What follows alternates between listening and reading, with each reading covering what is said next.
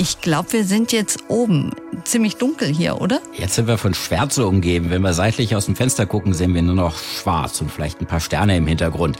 Wir haben keine Atmosphäre mehr, da bricht sich kein Licht mehr drin. Wir sehen einfach die tiefe Schwärze des Weltalls um uns herum. Und nur wenn wir nach unten schauen, dann sehen wir jetzt äh, langsam kugelförmig zu erkennen unseren kleinen blauen Planeten. Und am Rand dieser Murmel, da sehen wir so eine kleine unscharfe Schicht. Das ist die Atmosphäre, die wir jetzt zunehmend weniger erkennen können, umso höher wir steigen im Weltall. Welt Wunderkugel. Klimaforschung mit Markus Rex. Wir machen es die ganze Zeit. Tags, nachts, einatmen, ausatmen. Bei jedem von uns sind das an die 20.000 Liter Luft pro Tag, die rein und rausgehen.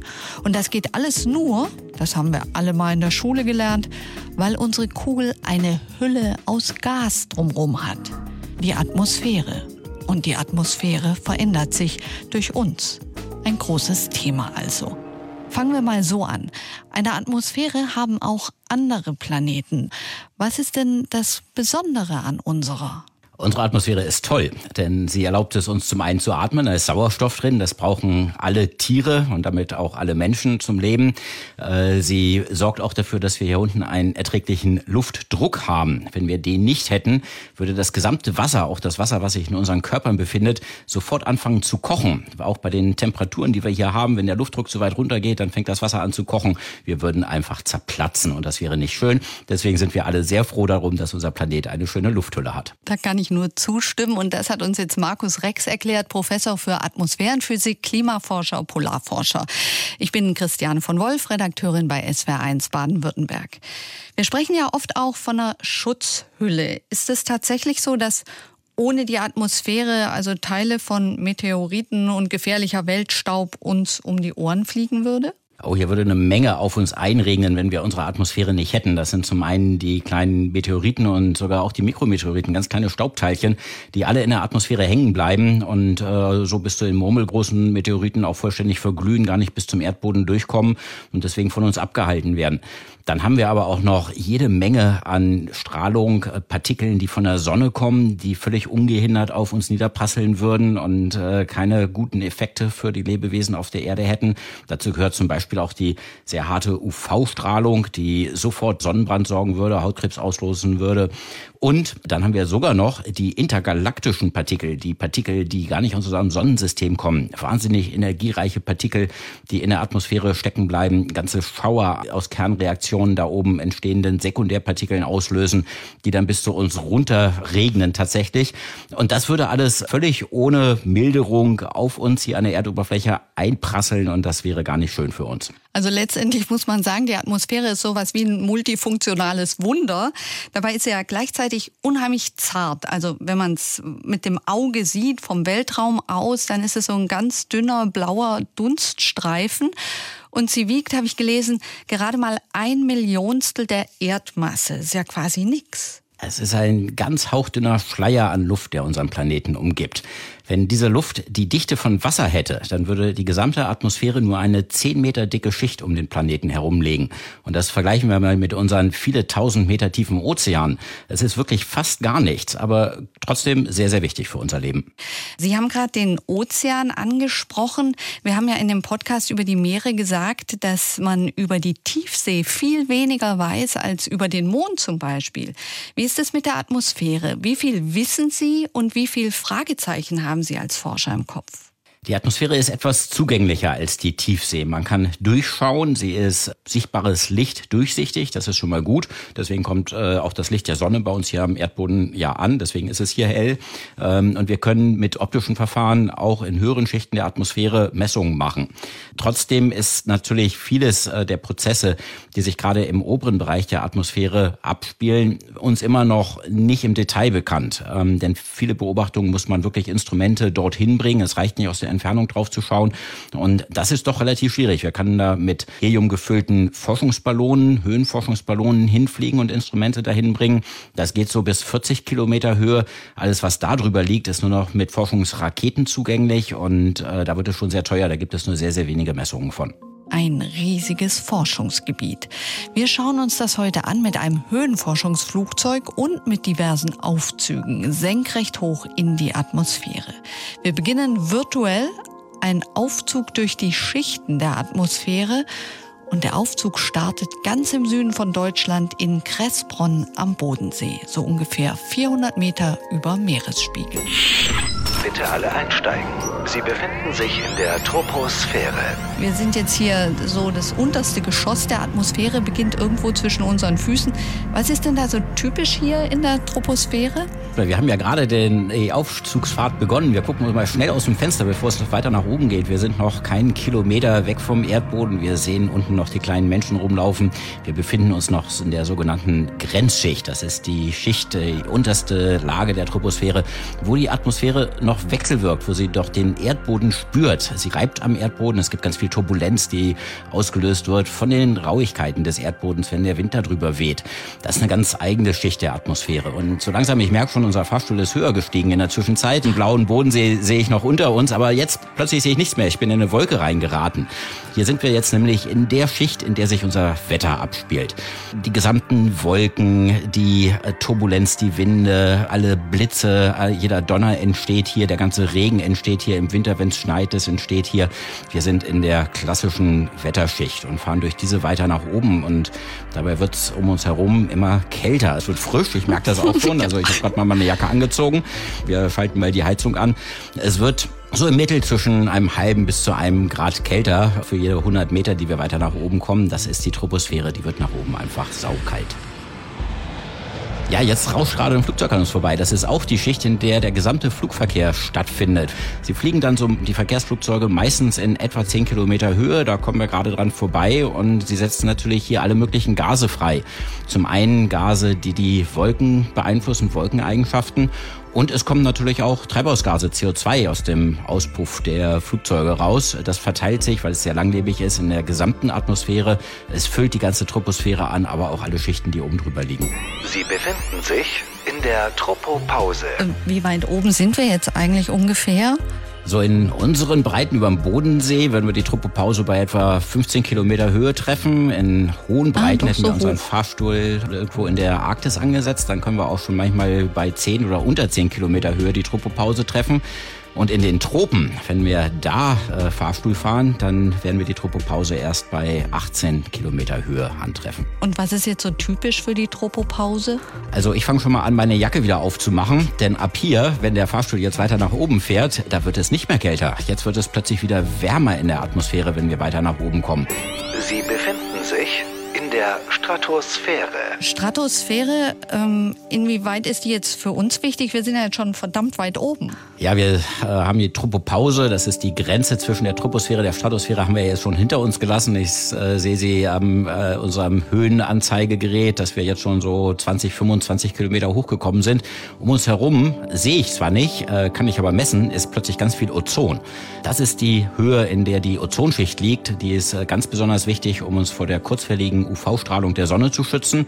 Die bleibt hier nämlich in der Ozonschicht stecken. Und wenn wir jetzt oben aus der Ozonschicht gleich rauskommen, dann müssen wir mal sicherstellen, dass die Fenster in unserem Fahrstuhl keine UV-Strahlung durchlassen. Ansonsten verbrennen wir hier drin nämlich ganz schnell. Ja, und woher kommt es? Warum wird es jetzt wärmer hier oben? Ja, ganz allgemein ist unsere Atmosphäre ja unten warm. Da wird sie nämlich vom Erdboden geheizt. Die Sonnenstrahlung geht durch die durchsichtige Atmosphäre. Die ganze Energie der Sonne geht einfach komplett durch trifft auf den Erdboden, heizt den Erdboden auf und von dem Erdboden heizt sich dann auch die Atmosphäre auf. Hier in der Stratosphäre, wo wir gerade sind, haben wir eine Besonderheit. Wir sind ja, wir reisen gerade durch die Ozonschicht. Die Ozonschicht, die nimmt auch etwas von dieser eingestrahlten Sonnenenergie auf und wandelt es schon in dieser Höhe in Wärme um. Und das ist die große Heizdecke, die nochmal so in halber Höhe in der Atmosphäre liegt und die deswegen dafür sorgt, äh, dass es hier nochmal wärmer wird. Wenn wir jetzt mit unserem Aufzug an den Polen wären, würden wir dann da jetzt auch schon Polarlichter sehen können?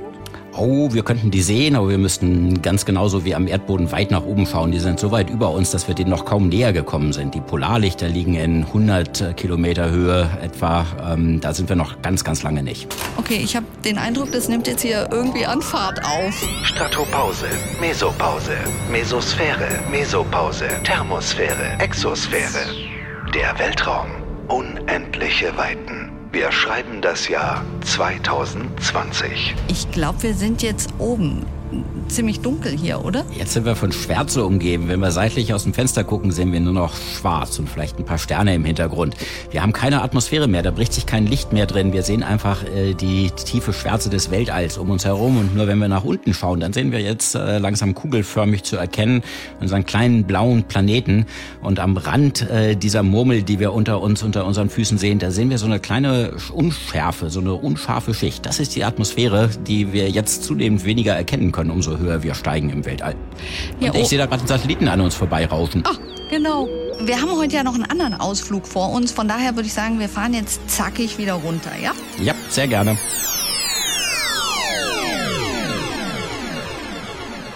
Houston, welcome back. Congratulations on a great mission. Es gibt auf unserer Welt tatsächlich echte Aufzüge zwischen den Schichten der Atmosphäre, und zwar Aufzüge für Luftpakete. Sie spielen für unser Klima eine große Rolle und um einen der gigantischsten Luftaufzüge geht es jetzt. Wir reisen zum höchsten Gebirge der Welt, dem Himalaya.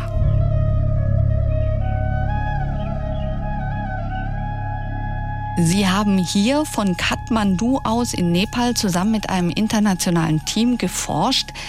Der Himalaya, das sind ja wahnsinnige Gebirgszüge, viele Achttausender Gletscher. Wie muss man sich eigentlich diesen Aufzug für Luftpakete vorstellen?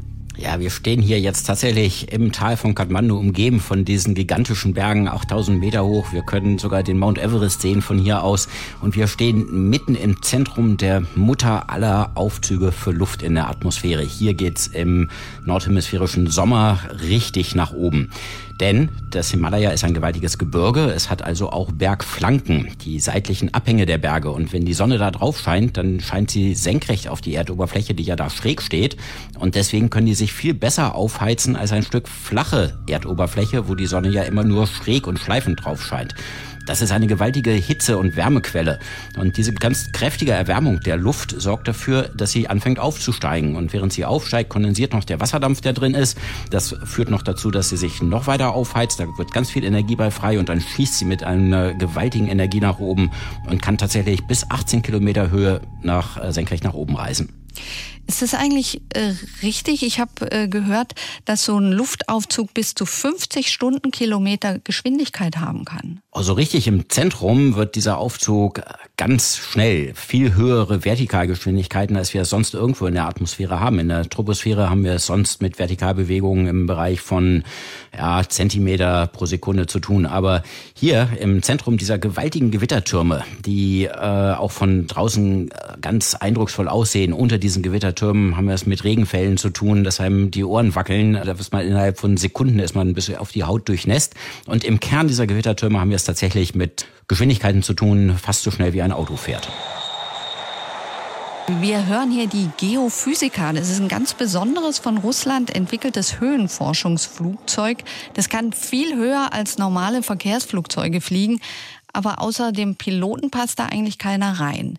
Wie lief das denn jetzt konkret ab? Also wie haben Sie geforscht. Ja, es ist ganz wichtig für uns herauszufinden, welche Eigenschaften die Luft hat, nachdem sie diese Fahrstuhlfahrt hinter sich hat. Es ist im Kern einer Gewitterzelle, da blitzt es, das produziert Gase in der Atmosphäre.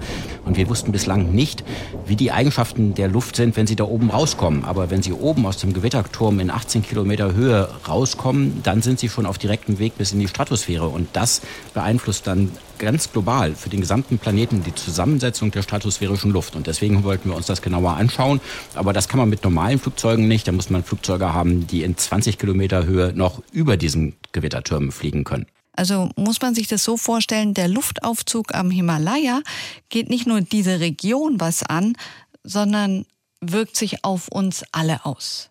Tatsächlich, wenn wir hier in unseren Breiten äh, in 20 Kilometer Höhe reisen und die Luftmoleküle, die wir da antreffen, wenn wir die fragen, wo bist denn du als Luftmolekül in die Stratosphäre reingekommen? Wo hast du das geschafft, äh, die Tropopause zu durchqueren? Dann antwortet im nordhemisphärischen Sommer, also in, dem Zeit, in der Zeit, wenn der Monsun wirklich so richtig aktiv ist im Himalaya, fast die Hälfte dieser Luftmoleküle, dass sie in dem Monsun in die Stratosphäre geraten sind. Das ist also für die globale Zusammensetzung der Stratosphäre der Schlüsseleffekt. Äh, das gilt sogar noch am Nordpol, auch wenn wir dort die Luftmoleküle fragen würden, wo sie in die Stratosphäre aufgestiegen sind, dann kommen die aus dem Monsun in dieser Jahreszeit. Und deswegen ist äh, die Zusammensetzung der Luft auch in den Ozonlöchern in den beiden Polarregionen von den Monsunereignissen über dem Himalaya stark beeinflusst. Und sind diese Turbulenzen für dieses Flugzeug kein Problem? Wenn es durchfliegen würde, würde es zerbrechen. Äh, in diesen Gewittertürmen kann man nicht einfach mit einem Flugzeug durchfliegen. Auch äh, mit unserem Höhenforschungsflugzeug der Geophysiker könnten wir das nicht. Aber wir sind oben drüber geflogen. Wir haben tatsächlich die Möglichkeit, so hoch zu fliegen, dass wir auch die höchsten dieser Gewittertürme überfliegen können und uns deswegen anschauen können, wie die Luft aussieht, wenn sie oben rauskommt. Sie haben ja dieses Flugzeug dann vollgepackt mit Equipment, mit Messgeräten. Was passiert dann direkt danach? Ja, es war äh, völlig vollgestopft mit Messinstrumenten. Es ist ein ganz äh, eigenartiges Flugzeug. Es hat eine Spannweite einer Boeing 747, ist also riesig, sieht aber aus wie ein Fighter, wie ein Kampfflugzeug. Ursprünglich mal entwickelt worden in der Sowjetunion als Höhenaufklärer, als Spionageflugzeug, äh, dann später umgerüstet worden in ein Forschungsflugzeug. Und wir haben jetzt bei der letzten Forschungskampagne, wo wir eben zum ersten Mal über dem asiatischen Monsun oben drüber fliegen konnten, ganze Aerosol Klassen gefunden, von denen wir vorher nicht wussten, dass sie in dieser Höhe existieren können. Wir haben gesehen, dass es dort feste Ammoniumnitratpartikel gibt und die Wolkeneigenschaften ganz stark beeinflussen. Das sind ganz grundlegende Mechanismen in der Atmosphäre, von denen wir vorher keine Ahnung hatten, die aber total wichtig dafür sind, wie das globale Klima funktioniert. Also so wie äh, entscheidende Puzzleteilchen in diesem Riesensystem Klima. Ganz genau. In diesem riesen Räderwerk des Klimasystems, wo alle Zahnräder ja ineinander greifen, ist dies auch ein Zahnrädchen. Und wenn wir es nicht richtig in unseren Klimamodellen drin haben, dann funktioniert auch das Gesamtsystem nicht richtig. Nochmal eine Frage. Äh, der Pilot war alleine in dem Flugzeug, Sie unten in Kathmandu. Haben Sie überhaupt was vom Himalaya mitbekommen? Wenn gerade mal keine Gewitterwolke über uns stand, dann sehen wir natürlich die fantastische Bergkulisse um uns herum, allerdings auch nur dann, wenn der Wind den im Tal von Kathmandu sehr üblichen Smog mal rausbläst. Und dann sieht man äh, wirklich die Achttausender um sich herum liegen und das sieht fantastisch aus. Das ist ja eigentlich unglaublich. Das ist ja äh, das Eldorado der Extrembergsteiger. Reinhold Messner ist da hoch auf fast 9000 Meter ohne Sauerstoffflasche. Ja, das äh, ist natürlich nur was für sehr trainierte Menschen. Die Luftdichte nimmt nach oben ab, etwa alle 6,5 Kilometer, 6.500 Meter Höhe halbiert sie sich. Also in 6.500 Meter Höhe haben wir noch halb so viel Luft wie hier unten am Erdboden. Und wenn wir dann nochmal wieder 6.500 Meter hochgehen, dann wieder nur noch halb so viel. Da muss man sich sehr, sehr lange dran gewöhnen, um da noch atmen zu können. Und ab dem Bereich etwa 8.000 Meter über der Erdoberfläche kann man auch nicht dauerhaft überleben als Mensch. Man muss dann bloß schnell, schnell, schnell hoch den Gipfel erreichen, schnell wieder runter und wenn man Glück hat, überlebt man's. Und wenn man große Erfahrung und großes Können hat, natürlich.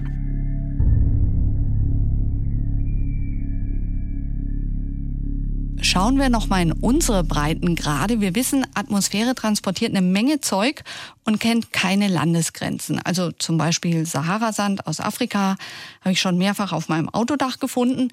Wie ist es denn mit anderen Geschichten? Also zum Beispiel mit Smog.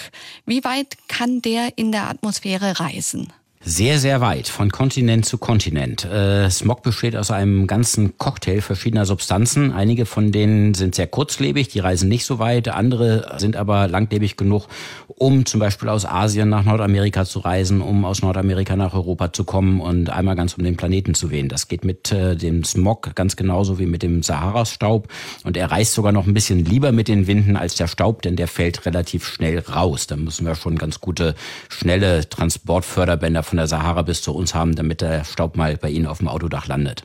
Wenn wir jetzt im Winter zum Beispiel unsere Kamine anwerfen, ja, das, was da oben aus dem Schornstein rauskommt, das reißt ja auch weiter. Wo landet was? Was oben aus dem Schornstein rauskommt, äh, bei unseren normalen Kaminen, den kleinen Feuerstellen, die wir in unseren Wohnzimmern haben, die ja keine besonders gute Verbrennung haben, die keine Abgasreinigungssysteme haben. Das ist der typische alte Mix an Smoggasen, äh, der früher auch aus den Industrieschornsteinen kam, bevor die alle ihre Filteranlagen eingebaut haben. Da ist ganz viel Schwefeldioxid drin, das riecht man auch. Es ist ganz viel Ruß und Feinstaub da drin und natürlich auch CO2. Schwefeldioxid kann sehr weit reisen in der Atmosphäre, solange es nicht regnet. Sobald es anfängt zu regnen, wird er ausgewaschen, aber es gibt eben auch trockene Transporte und dann kommt das Zeug auch tausende von Kilometern weit. Das heißt, letztendlich muss man ja sagen, ist die Atmosphäre sowas wie ein Allgemeingut und man kann eigentlich nicht nur das eigene Gärtchen, den eigenen Kamin, das eigene Land sehen, weil alles oder vieles wird miteinander geteilt. Vieles, was wir in die Atmosphäre eintragen durch unsere Aktivität, äh, beeinflusst tatsächlich die Zusammensetzung der Luft äh, auf globaler Skala, auch auf der interkontinentalen Skala. Äh, ganz typisch gilt das für die Treibhausgase. Für die ist es völlig egal, wo wir sie freisetzen auf dieser Welt. Jedes Treibhausgasmolekül von diesen langlebigen Treibhausgasen, CO2 eben insbesondere, wird sich global verteilen und zu dem Gesamtbudget an Treibhausgasen in der Atmosphäre beitragen. Wir müllen sie einfach damit immer weiter voll mit CO2, ganz egal, wo wir das freisetzen umsetzen. Ein anderes Thema ist ja die Luftverschmutzung auch und äh, die ja auch für uns alle ein Problem werden kann oder schon ein Problem ist. Die Europäische Umweltagentur hat vor wenigen Tagen gemeldet, in Europa atmen wir zunehmend sauberere Luft ein. Gleichzeitig sterben auch jetzt noch in Europa etwa 400.000 Menschen pro Jahr an den Folgen von Luftverschmutzung. Wo stehen wir denn im Moment? Ihre Einschätzung? Ja, so eine klassische Glas halb voll oder halb leer Frage. Äh, es ist sehr viel besser geworden. Also vor einigen Jahrzehnten war die Luftqualität hier in Zentraleuropa viel, viel, viel schlechter, als sie das heutzutage ist. Das ist äh, ein wirklich großartiger Erfolg der äh, europaweiten Bemühungen zur Luftreinhaltung. Wir haben unsere Kraftwerksauspufe mit Schwefelentschwefelungsanlagen bestückt. Dort, wo noch fossile Energieträger verbrannt werden, entsteht zwar Schwefeldioxid, das kommt aber nicht mehr aus den Auspuffen raus, fast nicht mehr jedenfalls. Wir haben unsere Autokraftstoffe entschwefelt. Die Autos sind alle mit Katalysatoren ausgerüstet, äh, dass die Emissionen von Stickoxiden ganz stark vermindert haben, mit äh, Partikelfiltern, wodurch die Feinstaubbelastungen runtergegangen sind. Es wird von Jahr zu Jahr, von Jahrzehnt zu Jahrzehnt dramatisch besser, die Luftqualität in Europa. Nun, sie ist aber nicht äh, perfekt. Sie ist immer noch nicht so, wie sie vor der Industrialisierung war. Und die Belastung der Luft mit Schadstoffen ist immer noch äh, vorhanden. Und äh, da gibt es ganz schwierige Abschätzungen darüber, wie viel Menschen das gesundheitlich betrifft. Aber äh, dass das äh, in Anbetracht der großen Bevölkerung in Europa dann schon sehr, sehr viele sind, die dadurch krank werden, ist auch klar. Wo ist denn auf unserem Planeten die schlechteste Luft im Moment? Ja, das sind immer noch so die großen Megacities. Mexico City, Jakarta, Shanghai ist auch immer noch dabei, Peking. Dort wird gerade in China schon sehr viel dafür getan, dass es besser wird. Allerdings ist es im Moment die Luftqualität ja schlecht in diesen Megacities. Und wo auf der Welt atmet sich am besten? Also wo gibt's super gute, super saubere Luft? Die allersauberste Luft, die ich jemals gemessen habe. Und ich bin inzwischen auch davon überzeugt, dass es auch die sauberste Luft ist, die man auf diesem Planeten irgendwo finden kann. Die findet man im westlichsten Zipfel des Pazifiks, äh, in den kleinen äh, Inselstaaten, die dort liegen. Auf Palau zum Beispiel. Dort habe ich eine Messstation angefangen aufzubauen vor einigen Jahren, nachdem ich das erste Mal mit einem Forschungsschiff da durchgefahren bin und völlig aus den Socken war, wie sauber die Luft in diesem Bereich ist, was wieder für sich genommen ganz interessante atmosphärenchemische Folgen hat. Und um die besser zu verstehen, steht da jetzt eine Messstation von uns. Wir kennen die Luftqualität also sehr gut und wir wissen, dass es nirgendwo so sauber ist wie da. Unsere Antarktisstation, die ja auch sehr weit weg ist von jeder menschlichen Siedlung, ist ein Smoggebiet im Vergleich dazu. Und deswegen werden wir auch in einem der nächsten Podcasts unbedingt über Palau sprechen. Aber jetzt heute noch eine letzte Frage zum Schluss. Unsere Atmosphäre, haben wir am Anfang gesagt, macht Leben erst möglich. Können Sie sich eigentlich vorstellen, außerhalb unserer Atmosphäre? Gibt es da sowas wie Leben? Könnte da sowas sein? Glauben Sie, da ist irgendwo noch was? Ähm, wissen tut das natürlich keiner. Es gibt sehr viele andere Planeten, die andere Sonnen, Zentralgestirne umkreisen, die auch in einem Abstand um diese Sonne kreisen, dass wir davon ausgehen, dass diese Planeten eine Atmosphäre haben. Aus physikalischen Gründen kann man sich das überlegen. Es gibt äh, einige von denen, die inzwischen entdeckt wurden, kreisen auch in so einem Abstand um ihre zentrale Sonne, dass wir davon ausgehen können, dass dort flüssiges Wasser auf dem Planeten existieren kann. Das sind alles Voraussetzungen für diese Form, für diese Grundstruktur von Leben, wie wir sie von unserem Planeten kennen. Und wenn man das mal hochrechnet, dann gibt es von denen un, un, unzählig viele in den unendlichen Weiten des Universums. Auch wenn das verschwindend gering ist, die Wahrscheinlichkeit, dass sich auf so einem Planeten Leben entwickelt, verschwindend gering, mal unendlich viel, da kann eine Zahl bei rauskommen. Wir wissen es einfach nicht. Aber ich würde deswegen eigentlich wirklich davon ausgehen, dass wir nicht die einzige Lebensform im Universum sind.